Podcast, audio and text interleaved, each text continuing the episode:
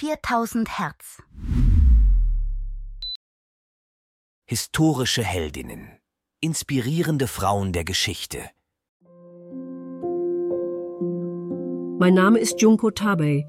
Ich wurde geboren am 22. September 1939 in Miharu, Fukushima, Japan.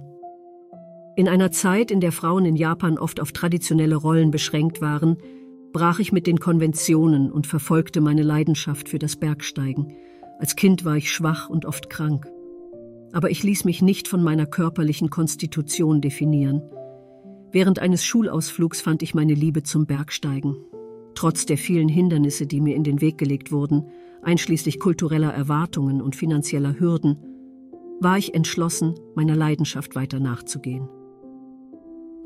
Weil die männlich dominierte Kletterwelt mich frustrierte, gründete ich den Yoshi Tohan Club, den ersten Bergsteigerinnenclub in Japan, der ausschließlich aus Frauen bestand.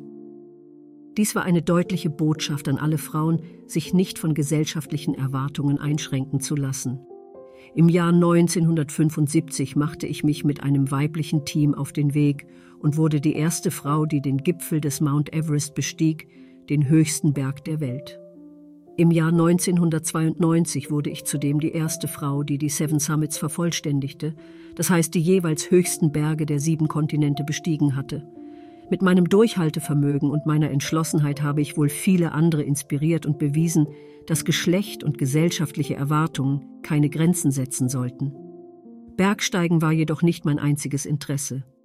Ich setzte mich auch für den Umweltschutz und die Erhaltung von Bergregionen ein, hielt Vorträge und schrieb Bücher um meine Erfahrungen und Erkenntnisse mit der Welt zu teilen. Obwohl meine Expeditionen mich oft in Lebensgefahr brachten, war ich stets entschlossen, meine Grenzen zu überschreiten und die Welt aus der höchstmöglichen Perspektive zu betrachten. Mein Name ist Junko Tabei. Ich bin gestorben am 20. Oktober 2016, nachdem ich mich dem Krebs geschlagen geben musste. Doch mein Erbe lebt weiter als Zeugnis für das, was möglich ist, wenn man seinen Träumen folgt und sich nicht durch Hindernisse abhalten lässt.